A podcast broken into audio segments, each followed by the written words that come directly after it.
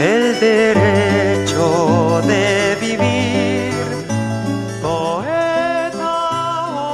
Ho Chi Minh é uma das figuras mais impressionantes da história da luta dos trabalhadores.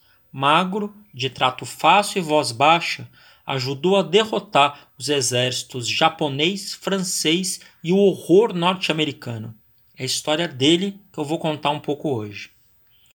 Quando jovem, Ho Chi Minh estudou para ser professor, mas acabou como cozinheiro em um navio de carga. Nessas viagens, ele estudou e aprendeu a escrever e a falar bem em francês, inglês, alemão, russo e chinês. Era uma pessoa muito culta. Nessas viagens, ele buscou estudar como os trabalhadores de cada país eram explorados e como eles resistiam a essa exploração. Voltando ao Vietnã, o país que era colônia da França, mas no meio da Segunda Guerra Mundial estava invadido pelo Japão. Ajudou a organizar a resistência e a expulsar os japoneses e decretar a independência do seu país.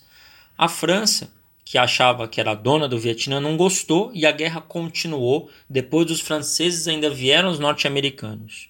Como o Ho Chi Minh derrotou essa gente toda?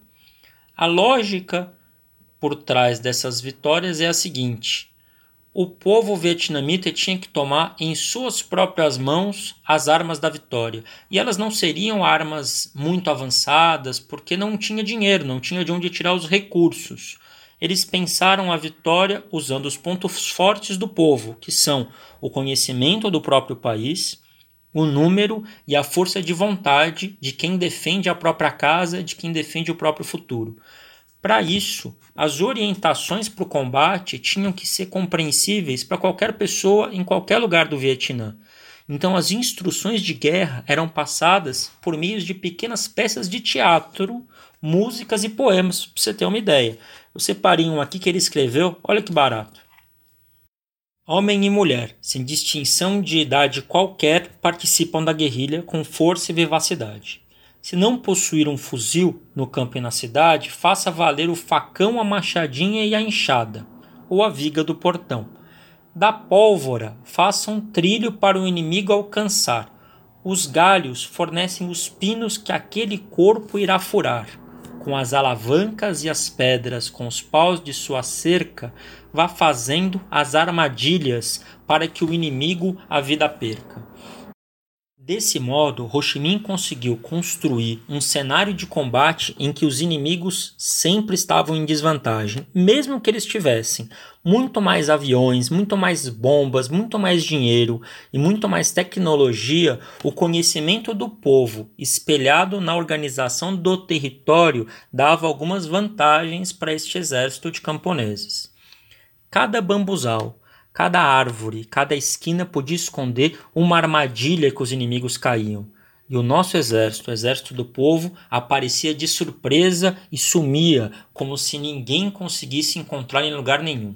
Para conseguir montar essa estratégia, para além da criatividade de cada um, Ho Chi Minh produziu uma rede de túneis, onde o exército vietnamita não só se escondia, mas tinha lá os seus hospitais, as suas fábricas de armas e os seus alojamentos.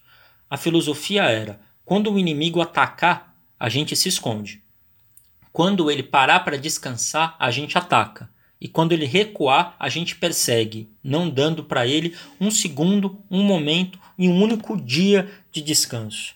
Num desses esconderijos, Minh acabou ficando preso e ficou 40 dias e 40 noites com água até a cintura, aguardando o momento que os inimigos iam dar paz para que eles pudessem voltar a se reorganizar. Por fim, eles venceram. Perguntado qual era o segredo do revolucionário, qual era a tarefa, Minh tinha sempre um poema de cabeça e com ele que eu encerro. Nem muito alto, nem muito largo, nem imperador, nem rei. Você é só um marco de estrada que se ergue junto à rodovia. As pessoas passam, você indica a direção certa e impede que elas se percam. Você informa a distância que se precisa ainda percorrer. Sua tarefa não é nada pequena e toda a gente lembrará sempre de você.